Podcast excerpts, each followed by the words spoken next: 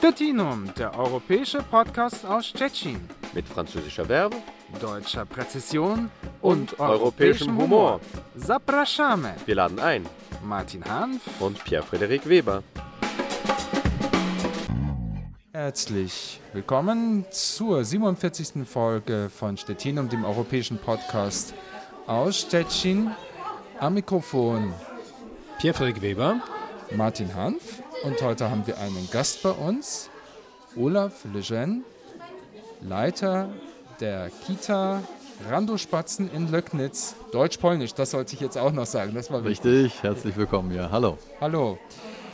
Ja, ähm, wie ihr schon merkt, wir sind heute in einer äh, auch nicht ganz lärmlosen Umgebung oder stillen äh, Umgebung, in der auch viele Kinder hier zu sehen sind. Es ist aber kein Kindergarten. Nein, wir sind heute äh, in Stettin äh, in einem wunderbaren Café, was glaube ich Olaf auch ganz gerne mag, weil er uns das auch vorgeschlagen hat als, als Treffpunkt. Äh, Między Wierszami, also zwischen den Versen. Versen? Ja, also, also, mit V. Ne? Ja, ja, genau. Ähm, und in, in sehr schöner Atmosphäre, Umgebung, umgeben von Büchern aus äh, für jede Altersstufe, glaube ich. Ja, kann man hier sitzen. Wir sitzen hier ganz bequem, aber wir sitzen natürlich nicht nur hier, um uns ein, ein, um einen Kaffee heute zu trinken, sondern wir wollen uns natürlich auch gern mit Olaf unterhalten, der auch schon sehr, sehr lange hier deutsch-polnisch aktiv ist auch noch einen französischen Namen hat, aber dazu kommen wir vielleicht dann später noch. Vielleicht fängst du einfach mal an, dich vorzustellen. Ja, du hast mich ja schon vorgestellt. Also mein Name ist Olaf Lejeune.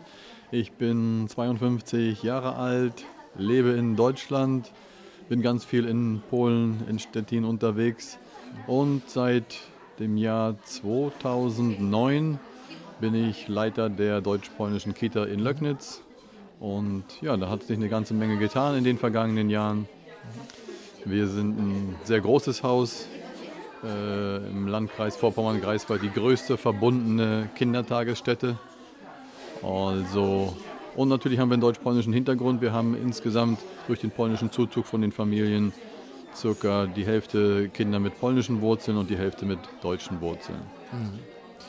Kommst du eigentlich auch selber aus der Gegend oder bist du ein Zugereister, so wie wir in Stettin Zugereiste sind? Oder? Nein, ich bin hier schon lange zugegen und ich wohne in dieser schönen Region schon sehr lange, bin hier auch geboren und äh, jenseits der Grenze, also auf der deutschen Seite aufgewachsen und habe eigentlich schon in frühen Kindheitsjahren ab und zu mal dieses die polnische Grenze überquert, wo es ja noch eine andere Grenze gab, wo man den Ausweis noch parat haben musste, nicht so wie jetzt, wo wir die Grenze nicht mehr spüren, wo man einfach darüber fährt und sagt, ist jetzt noch Deutschland oder ist schon Polen hier? Das ist ja natürlich äh, durch das Schengen-Abkommen eine, eine, tolle Sache, dass, dass man so diesen Grenzverkehr auch hat und dass man auch die Möglichkeiten dieser Nachbarstadt, dieser Metropole Stettin auch nutzen kann und auch äh, für uns als Kindergarten das auch nutzen kann.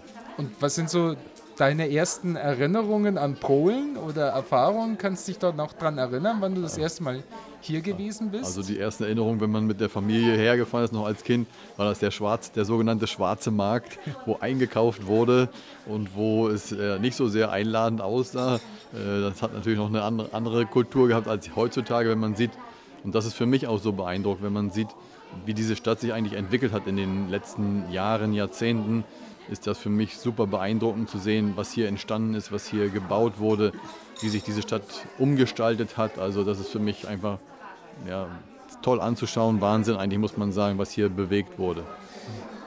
Kommen wir vielleicht kurz zurück zum Thema Zuzügler, weil eigentlich, äh, wir kommen ja alle von irgendwoher. Und in deinem Falle, also das muss ich betonen, natürlich als der Franzose im Bunde hier. Da wurde ich gleich hellhörig bei deinem Nachnamen. Äh, wir haben ja gesagt, Le Jeune. Le Jeune heißt auf Französisch der Jugendliche, der, Jung, der Junge.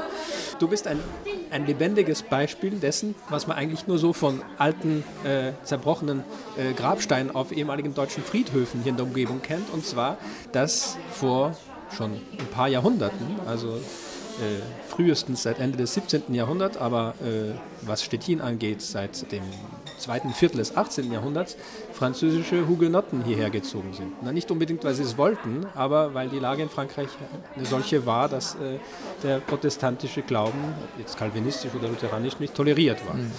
Und ja, manchmal ist ein Nachname in den Familien hängen geblieben. Und das ist in deinem Fall schon lange so. Ja, jetzt könnte man sagen, schon drei Jahrhunderte. Und das ist eigentlich sehr interessant aus meiner Perspektive als Historiker. Hast du eigentlich mal irgendwie Familienforschung betrieben oder zu Also geguckt? es hat sich als sehr schwierig erörtert und es ist eigentlich nur bis zur Oma Uroma zurückgegangen und weiter ähm, konnten wir das nicht mehr feststellen. Also meine Oma väterlicherseits ist hier direkt aus Stettin gekommen. Sie hat hier früher auch gewohnt und ist dann rübergekommen, auch auf die deutsche Seite sozusagen, auch im Zuge des Zweiten Weltkrieges und hat dann sozusagen weiter nachher in Deutschland gearbeitet. Mein Opa ist im Krieg gefallen also äh, weiter haben wir diese Stu Studie leider nicht zurückbetreiben können. Aber äh, ein Stückchen sage ich auch mal, der Name Le Jeune, der Jugendliche, ist für mich auch so ein bisschen Lebensmotto. Also ich fühle mich jung. Also gerade wenn man mit vielen Kindern immer zusammenarbeitet, äh, bleibt man irgendwie jung und bleibt man Ja. fit. Und äh, im Moment ist es noch ganz gut um mich bestellt.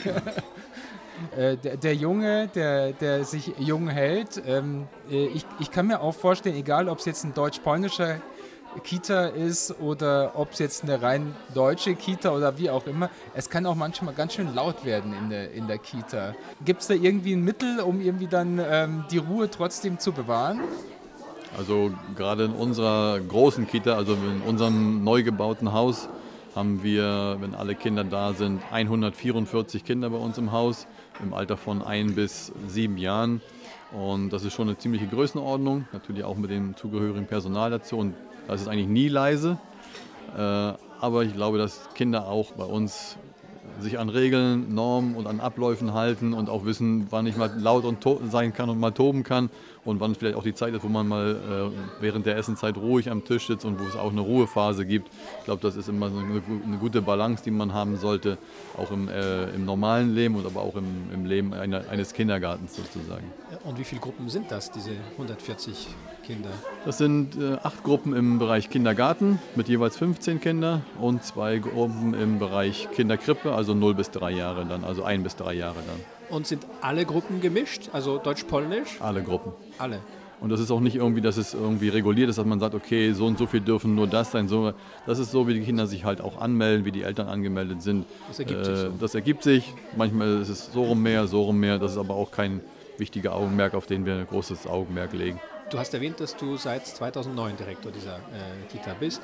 Äh, war das von Anfang an so, also noch vorher, oder hat sich das im Laufe der Zeit so entwickelt? Hast du das irgendwie so beobachtet, dass dich das verstärkt hat in den vergangenen Jahren? Gute Frage.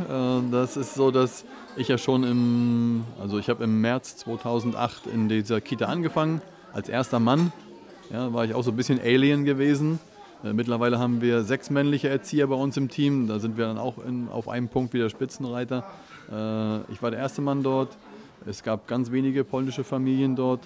Äh, Das war auch sehr, eine groß, sehr große Ausnahme und das hat sich wirklich im Laufe der Zeit relativ stark entwickelt. Natürlich auch später durch das Schengen-Abkommen aber dann auch durch den Bau unserer neuen Kita. Also wir haben im Jahr 2011 unsere neue Kita bezogen, äh, die dann auch durch EU-Gelder gefördert war und die auch deutsch-polnisch sozusagen den Hintergrund hatte. Und das hat sich eigentlich dann immer mehr ergeben, dass eigentlich ein großer Zuzug von polnischen Familien auch in Richtung Löcknitz, Löcknitzer Umgebung, dass die Familien haben halt Häuser gekauft, haben Wohnungen, Wohnungen gekauft oder auch eine Wohnung gemietet. Das ist eigentlich immer ein bisschen mehr geworden. Und eigentlich kann man sagen, seit drei Jahren circa, wenn ich so die Statistik mir anschaue, stagniert das, sodass wir wirklich eigentlich sagen können, wir haben eigentlich halb und halb ausgeglichen sozusagen dieses Verhältnis. Ich bin nicht so ein Freund davon zu sagen, das ist ein polnisches Kind und das ist ein deutsches Kind. Das ist eigentlich nicht so. Ich mag diese Definition einfach nicht. Für mich sind das erstmal Kinder. Und wenn ich was definiere, dann definiere ich vielleicht die Familiensprache, die Sprache, die zu Hause gesprochen wird. Das ist vielleicht noch eine Definition, die man nehmen kann, wenn man sozusagen eine Aufstellung macht und sagt, welche Kinder haben welche Familiensprache. Aber vom deutschen oder vom polnischen Kind zu sprechen, finde ich ein bisschen weit hergeholt, weil wir ganz oft Partnerschaften haben, die deutsch-polnisch schon sind. Und wie ist das jetzt mit den Kindern aus Polen, die dann zum Beispiel, die sind dann dahin gezogen mit ihren Eltern, die kommen zu euch in die Kita, tun die sich erstmal schwer oder einfach weil schon so viele andere da sind, die auch Polnisch sprechen, da ist das dann eigentlich dann der Einstieg relativ einfach oder ist das sehr individuell quasi? Also es ist auch eine sehr große Bandbreite, muss ich mal sagen. So in der Anfangszeit der Kita war es natürlich so, dass nur ein oder manchmal zwei polnischsprachige Kinder in der Gruppe waren und die Eltern das auch sehr begrüßt haben, die polnischen Eltern, weil die Kinder natürlich sehr viel schneller Deutsch gelernt haben, weil es gar keinen polnischen weiteren Freund gab, mit dem man Polnisch sprechen konnte. Jetzt ist es so, dass die polnischen Eltern immer auch nochmal fragen, wie viele polnische Kinder sind denn in der Gruppe, damit, ne, damit die nicht so viel Polnisch sprechen.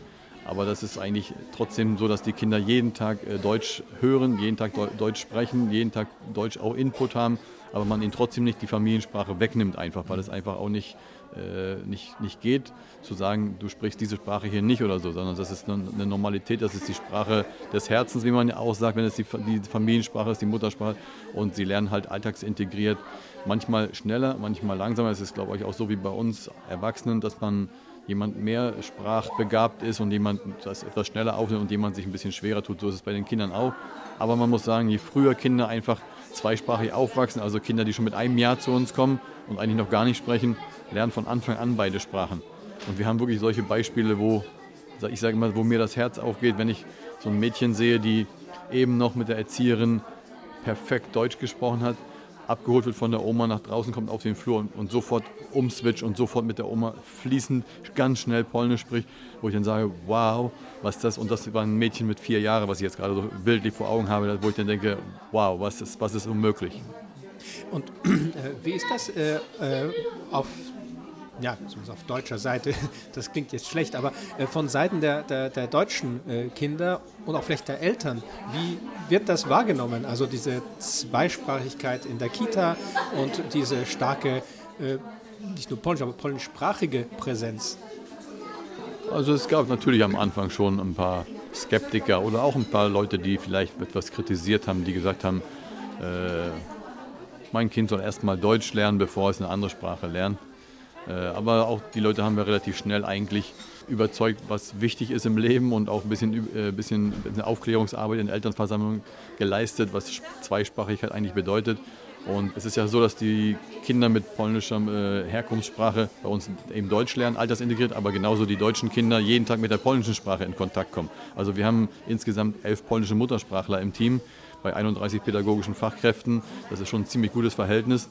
Und äh, diese Kollegen sind super wichtig, auch zum Beispiel auch eine Brücke zu bauen für die Kinder, die eben wirklich erstmal ein bisschen Angst haben, noch nicht so sprachlich so weit sind, die zu begleiten, teilweise auch mal mit Eltern eine Eingewöhnung mitzugestalten, die vielleicht ein bisschen schwieriger ist.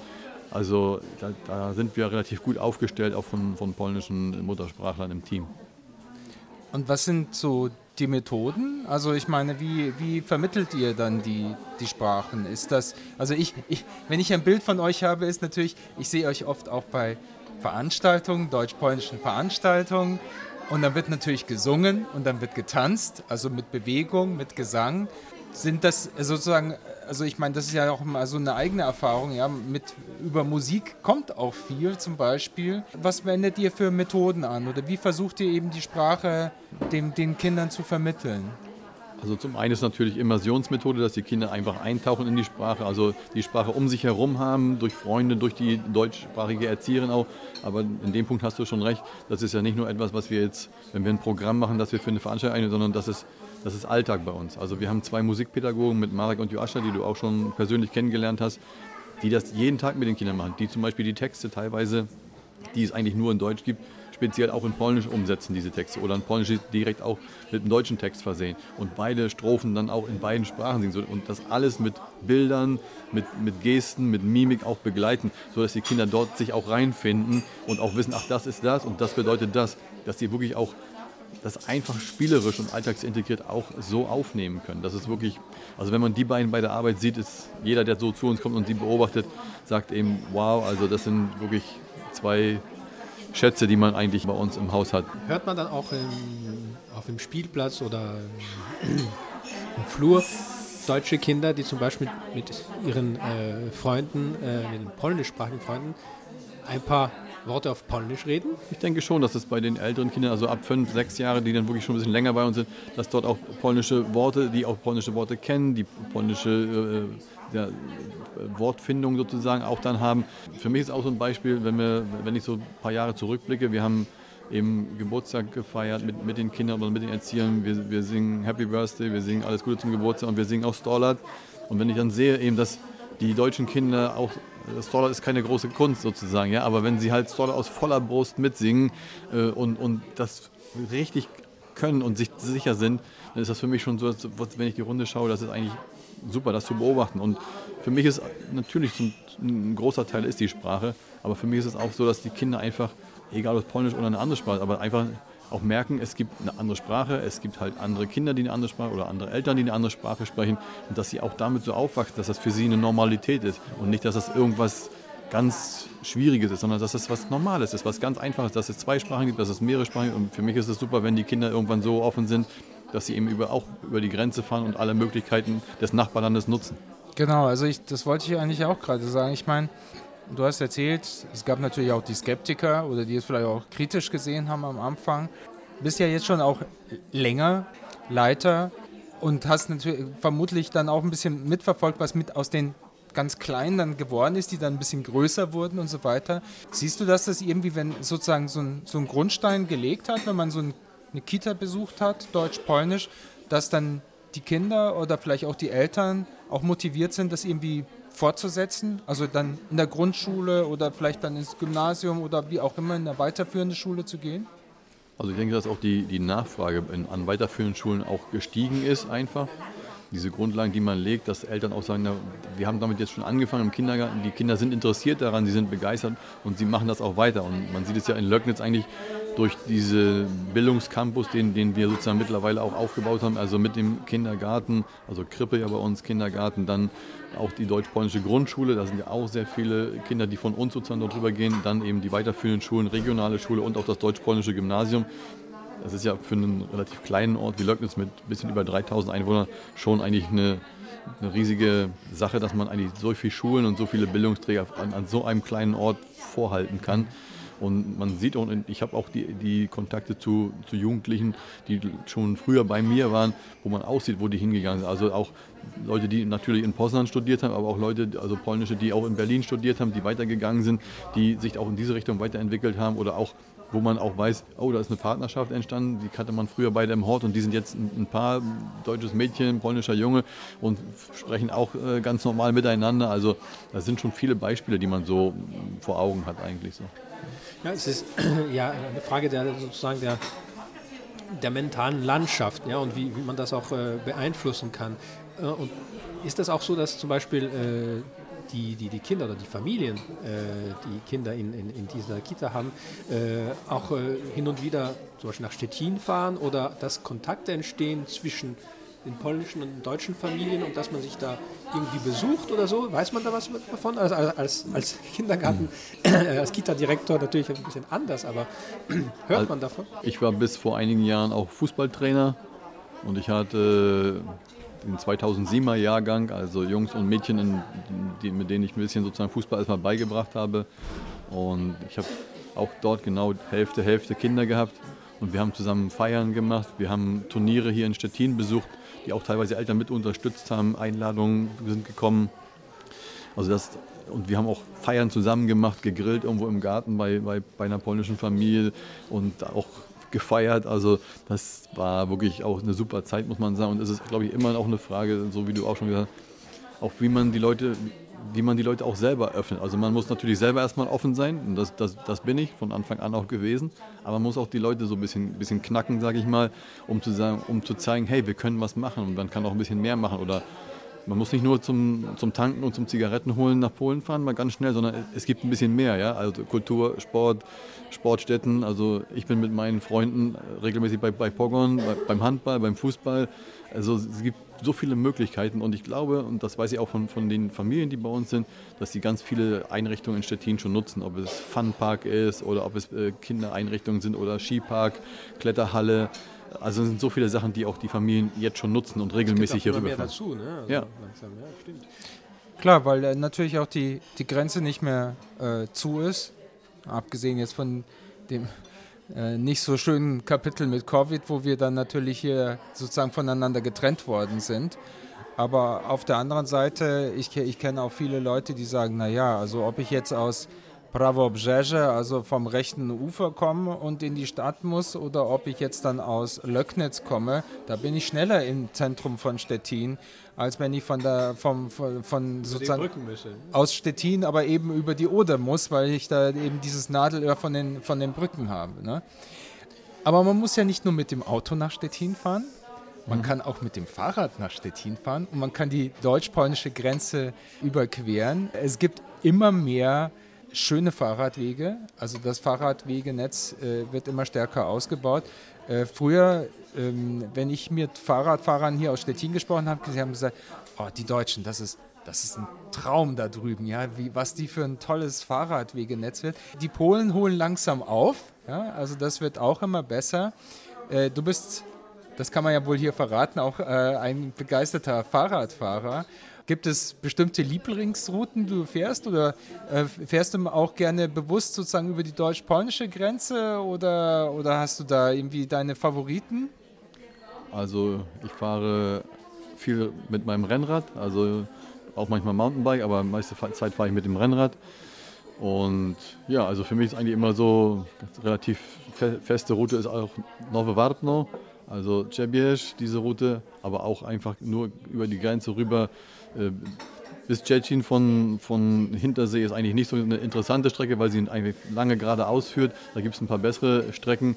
Aber gerade diese kleinen Wege, also bei Bog, Blankensee, Dobra, die, äh, Bug, das sind so viele Radwege dort mittlerweile und ich habe viele, ne? ich hab viele polnische Kollegen, äh, also es gibt auch so eine Radfahr-App, Strava, da sind ganz viele Radfahrer und da habe ich, weiß ich nicht, bestimmt 60 Leute, die ich, die ich nur aus Stettin kenne, mit, mit denen man da auch so kommuniziert über diese App. Und wir fahren zusammen. Ich bin auch ein bisschen engagiert mit Grifus zusammen, also diesem Radfahrerclub hier aus Stettin. Einmal im Jahr gibt es diese große Runde, ich weiß nicht, vielleicht hast du das gesehen oder auch gelesen. Ultra Grifus ist das einmal um also Stettin also Haft. Ne? Genau, das sind 250 Kilometer mhm. am Stück.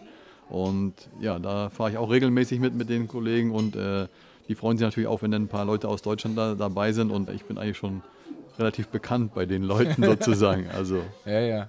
Als Hausdeutscher. Ja, also na, man hat einfach diese Kontakte zu den Leuten und ich, ich kenne die auch schon ein bisschen länger halt und man fährt zusammen, man trifft sich mal oder das ist wirklich, wirklich cool, was auch diese, diese Leute organisieren. Und ich weiß aber auch, das, was du gerade auch gesagt hast, Martin, dass die polnischen Fahrer immer noch sagen, wir fahren lieber über die Grenze, weil dort so viel diesen ländlichen Wege baut, diese mhm. schmalen Asphaltstraßen, wo auch kein Verkehr ist. Eben, das ist ja wo, das auch. Und wo viele polnische Radfahrkollegen sagen, wenn du hier fährst, auf dieser polnischen Seite, gibt es so viele unvernünftige Autofahrer, die dich schneiden, die dich halb von der Straße drängen, die hupen und schimpfen. Ich hab, mir ist das noch nicht so passiert, muss ich sagen, aber die haben mir oft erzählt davon, dass es so ist und dass sie lieber dort fahren, wo eben weniger Verkehr ist. Also wir haben auch eine relativ ruhige Lage bei uns und da kann man auch mal mit zweimal nebeneinander fahren, ohne dass da ein Auto kommt und hupt oder so. Mhm.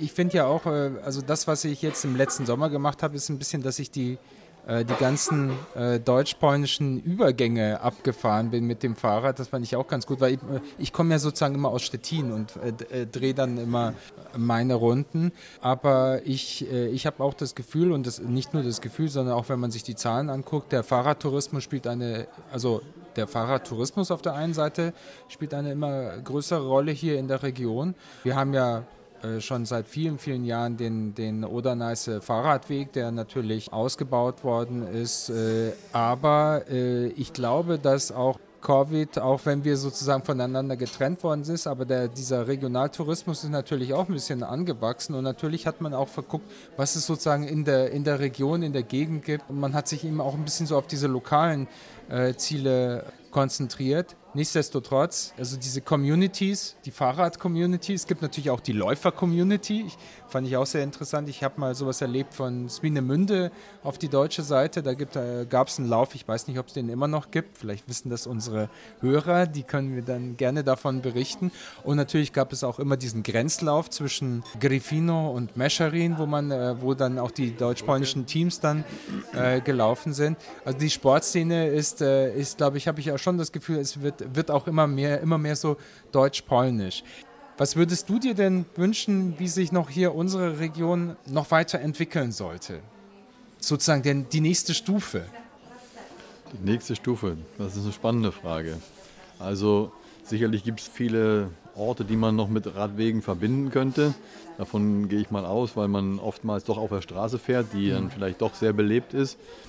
Aber in, in dem Punkt zumindest also was man sich wirklich wünschen kann, ist auch, dass diese, diese Verbindung, auch vielleicht diese äh, Informationen sozusagen von beiden Seiten auch gerade in diesem Punkt im, im sportlichen Bereich auch vielleicht intensiviert werden könnte, weil es gibt einfach viele laufbegeisterte, Radsportbegeisterte Leute auf beiden Seiten und wenn man dort auch bestimmte Möglichkeiten findet, die zusammenzuführen, also ich bin schon zusammengeführt, also das, das, ich habe viele Kontakte halt, aber man nimmt natürlich auch mal Kollegen mit, die auch mit mal eine Runde fahren, aber das würde ich mir, glaube ich, wünschen, dass es da vielleicht noch irgendwie so ein bisschen mehr gibt. Also die Wege, da weiß man, dass schon ganz viel gemacht wurde, auch gerade jetzt in dem Bereich äh, Mescherin da unten, da wurde ja in Richtung Schwed und Garz eine ganze Menge auch gemacht.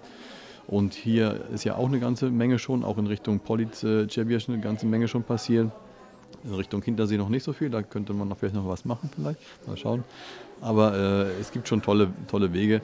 Aber wie gesagt, diese, dieser Austausch untereinander, weil äh, das ist so Sport verbindet, das ist wirklich eine Community. Manchmal ist das natürlich eine Sprachbarriere, aber beim Radfahren fährt man eh eigentlich hintereinander und man, man gibt sich Zeichen oder wie auch immer und man findet immer eine Verständigung. Also wenn es dann, wenn es nicht auf Deutsch und Polnisch funktioniert, dann eben auf Englisch. Aber ich habe wirklich viele, viele tolle, tolle Leute schon kennengelernt. Also ich, ich will jetzt Pierre nicht langweilen. Ich weiß, dass Pierre nicht so der große Sportfreak ist, ja. Ähm, ich bin aber auch ein offener Mensch. Toleriere Sportler. er toleriert Sportler, aber ich meine, Sport ist sicherlich ein Gebiet, äh, wo, wo schon einiges passiert, wo ich auch immer mehr zusammenkommt. Auch, ne? ah, Wassersport. Die, Oder ist ja ein wichtiger, wichtiger Ort auf der, auf der Landkarte. Ist, äh, naja, nach dem DDR-Motto verbindet und teilt nicht. Also das, das stimmt vielleicht eher jetzt natürlich. Ja. Äh, aber äh, das Haff, ne? Äh, auch die Ostsee. Gut, im Sommer war ja diese Umweltkatastrophe nicht an der Oder, sondern auch in der Oder. Aber äh, im Normalfall äh, kann ich mir schon vorstellen, aber äh, weiß nicht, äh, ob äh, Olaf was dazu sagen kann, dass auch Wassersport äh, oder Wassersportarten einen Bereich darstellen, wo es da auch Berührungspunkte gibt, also im deutsch-polnischen Bereich. Also ich sehe einige, also ich, wenn ich in Stettin bin oder an der Oder bin oder dort irgendwo mal einen Kaffee trinke, sehe ich auch viele Boote vorbeifahren, die eine deutsche Flagge dran haben und sag ich mal, entweder die Oder schon hochgekommen sind oder aber von, von, von, von Haffseite sozusagen dort reinkommen oder vom, durch die Kaiserfahrt gekommen sind. Und natürlich gibt es auch immer die Verbindung zwischen Neuwarp und Altwarp, äh, die man auch mit dem Fahrrad übrigens nutzen kann. Martin weiß es vielleicht, dass man auch mit dem Fahrrad dort aufsetzen kann. Genau, so ein kleines Boot ist das nur, Lüttmatten heißt das kleine Holzboot. Ja, da kann man von beiden, beiden Seiten natürlich auch die, oder, äh, die, die das Haff überqueren. Und da ist es auch so, dass das auch wirklich von beiden Seiten genutzt wird. Also ich habe da schon viele polnische Kollegen getroffen, aber auch Deutsche, die dort einfach übersetzen. Also was ich eigentlich mit dieser neuen Stufe gemeint habe auch, ist einfach vielleicht ganz allgemein gesprochen, also nicht nur im Sport, sondern auch so im Zusammenleben von Deutschen und Polen hier in der Region. Manche sagen ja, ich will gar nicht das Wort Grenzregion mehr benutzen. Ja du bist ja sozusagen so ein Botschafter, ja, der, der deutsch-polnisch äh, lebt und in seinem Arbeitsleben natürlich auch sozusagen äh, damit äh, zu tun hat, genauso wie, wie Pierre ja auch, ja, oder wie ich auch. Meine Frage wäre eher so, wie kann man noch mehr Menschen davon überzeugen, dass es eigentlich ein, ein wie soll ich sagen, eine ein Gewinn ist oder etwas, das, äh, das äh, bereichert, weil man, manchmal kriegt man doch den Eindruck, dass äh, dann doch eben eher bei der Tankstelle oder beim Zigarettenkaufen ein Schluss ist, aber ähm, die Leute eigentlich nicht diesen weiteren Schritt wagen oder sich öffnen. Also ich meine, du lebst ja auch schon sehr, sehr lange oder ja. du bist ja hier aus der Region, so du kennst ja auch die Leute hier aus der Region und, und kannst das, glaube ich, noch besser auch beurteilen als, als wir, die wir hier so als von außen her hier irgendwie uns es da hierher die, verschlagen hat. Die kühlen Norddeutschen müssen erstmal so auftauen und äh, brauchen immer ein bisschen länger natürlich, um vielleicht etwas zu sehen, was wirklich auch einen Zugewinn bringt. Ich glaube, dass die Leute, die jetzt sozusagen den reinen Tanktourismus betreiben und hier auch noch und die erste Markthalle anfahren, dann nach Hause fahren, dass das nicht die Leute sind, die unbedingt in unserer Metropolregion leben, sondern die von ein bisschen weiter wegkommen. Und das wirklich die Leute, die eigentlich aus Löcknitz, Pasewalk, Torgelot, wirklich aus dieser Umgebung kommen, Ückermünde, dass die wirklich auch schon viel, viel mehr nutzen, viel, viel mehr sehen und auch viel, viel mehr erleben, schon Stettin erleben. Weil, also ich, hab, ich war beim letzten oder vorletzten Heimspiel von Pogon gewesen und wir haben durch Zufall so viele Deutsche getroffen, also auch Fußballer. Und wir haben gesagt, wer ist denn heute alles hier im Stadion, haben wir gesagt. Also Leute aus Ueckermünde, die vom Fußball, von Torgelow. Und das war schon eine richtige Community, wo wir, wir können ja eigentlich schon fast einen Fanclub gründen für Pogon, weil wir so viele Also Deutsche waren. ich war zufällig auch, ich weiß nicht, bei welchem Spiel du gewesen bist, aber ich war begeistert, als ich dann ins Stadion reinging. Das Stadion war voll. Das war gegen den ersten aus der polnischen Liga, Raków aus. Częstochowa, genau. Äh, Da hat Pogon eins auf die Mütze bekommen, aber das ist ja jetzt eine andere Geschichte. aber was mich richtig begeistert hat, ich, ich sah dann Deutsche, die mit ihrem Vereinstrikot äh, Trikot ins äh, Pogon-Stadion gegangen sind. Da habe ich mir gedacht, okay, so kann es auch funktionieren. Also ich glaube, dass die deutschen Leute, die also Pogon-Fans, Unterstützer, Supporter sind, äh, eigentlich gar keine Bedenken haben, dass ich aber mit, oftmals mit, mit polnischen Familien spreche und die sagen, wie, du gehst ins Stadion bei Pogon, aber das ist, ist das, ist das okay? Also, weil die, das, das hat noch so den Ruf von früher. Ich weiß nicht, ob man das Wort ver verwenden kann, aber da geht nur, Pathologia ist nur da, ja. Und äh, das, ist, das sind nur äh, Hooligans, und da gibt es nur Alkohol und nur, und das ist überhaupt nicht mehr so. Also dieses Stadion ist wirklich, das ist Kultur, das ist gepflegt, das ist sauber, es ist, es ist top, ein Top-Stadion, muss man wirklich sagen. Da können, können sich manche Stadien in Deutschland wirklich was abschneiden davon, von dem, was dort gebaut wurde. Und es ist auch wirklich eine Fankultur. Also es ist wirklich ein vernünftiges Umgehen miteinander. Und ich weiß früher, ich, als, ich, als ich mit meinem polnischen Kumpel gegangen bin zum, zum, zum Pokémon-Spiel, das ist vor ein paar Jahren gewesen, und wir sind gegangen und da kam so eine Fangruppe komplett in schwarz mit, mit polnischen Sprechkörnern und der hat gesagt, ab jetzt kein Deutsch mehr sprechen, hat er gesagt. Ja? Heutzutage kannst du ganz normal sprechen und da meine, meine Kumpels, die letztes Initiative hatten, die wurden angesprochen, weil sie mit, die haben auch, wir haben alle Pogon-Shirts und sie sind angesprochen worden in der Stadt. Ihr seid Pogon-Fans, aber ihr seid Deutsche. Ja. Kommt ihr aus Deutschland? Ja. Und dann seid ihr Pogon-Fans? Sie konnten nicht, nicht fassen, dass Leute aus Deutschland kommen und sie sind, sie sind Pogon-Fans und Supporter von Pogon sozusagen.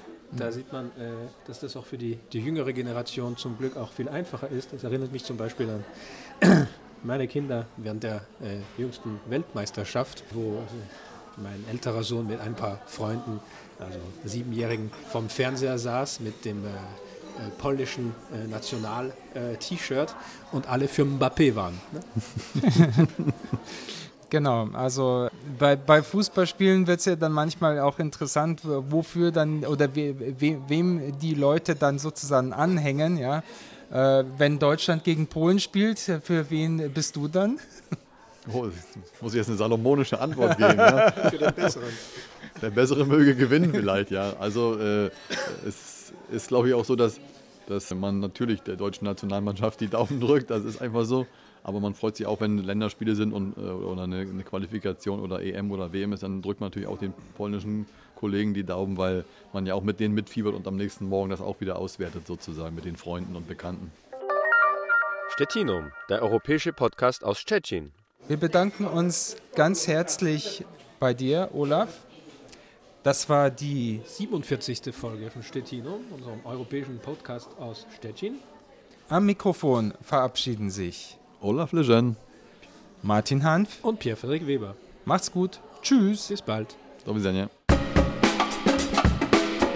Stettinum, der europäische Podcast aus Stettin. Mit französischer Verbe Deutscher Präzision und europäischem Humor. Zapraszamy. Wir laden ein.